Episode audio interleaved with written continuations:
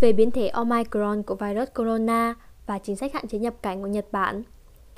Về loại biến chủng mới, biến thể Omicron, biến chủng mới của virus corona, biến thể Omicron được các nhà khoa học Nam Phi phát hiện từ giữa tháng 11, đã tìm ra người nhiễm biến thể này ở nhiều nước ngoài Nam Phi như Canada, Anh, Bồ Đào Nha, Bỉ, Hà Lan.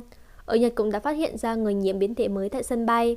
Tại thời điểm ngày 1 tháng 12, có hai người là người từ nước ngoài đến. Về chính sách của Nhật tại thời điểm ngày 1 tháng 12, nhằm hạn chế sự lây lan của biến thể Omicron, hạn chế nhập cảnh đã được ban bố. Trong thời gian tới, người nước ngoài không thể nhập cảnh mới vào Nhật. Người từ 10 quốc gia và khu vực như Nam Phi, Angola, Namibia, dù có tư cách lưu trú cũng không được tái nhập cảnh.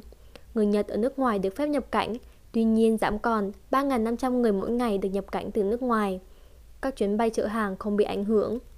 Những mối lo lắng Theo những gì được biết đến hiện tại, biến thể Omicron là loại virus corona có nhiều đột biến, nhưng chưa thể biết nó có thể dễ lây nhiễm đến mức nào. Khi bị lây nhiễm có dễ chuyển nặng hay không, có khả năng hiệu quả của các loại vaccine đang phổ biến sẽ bị giảm đối với biến thể Omicron.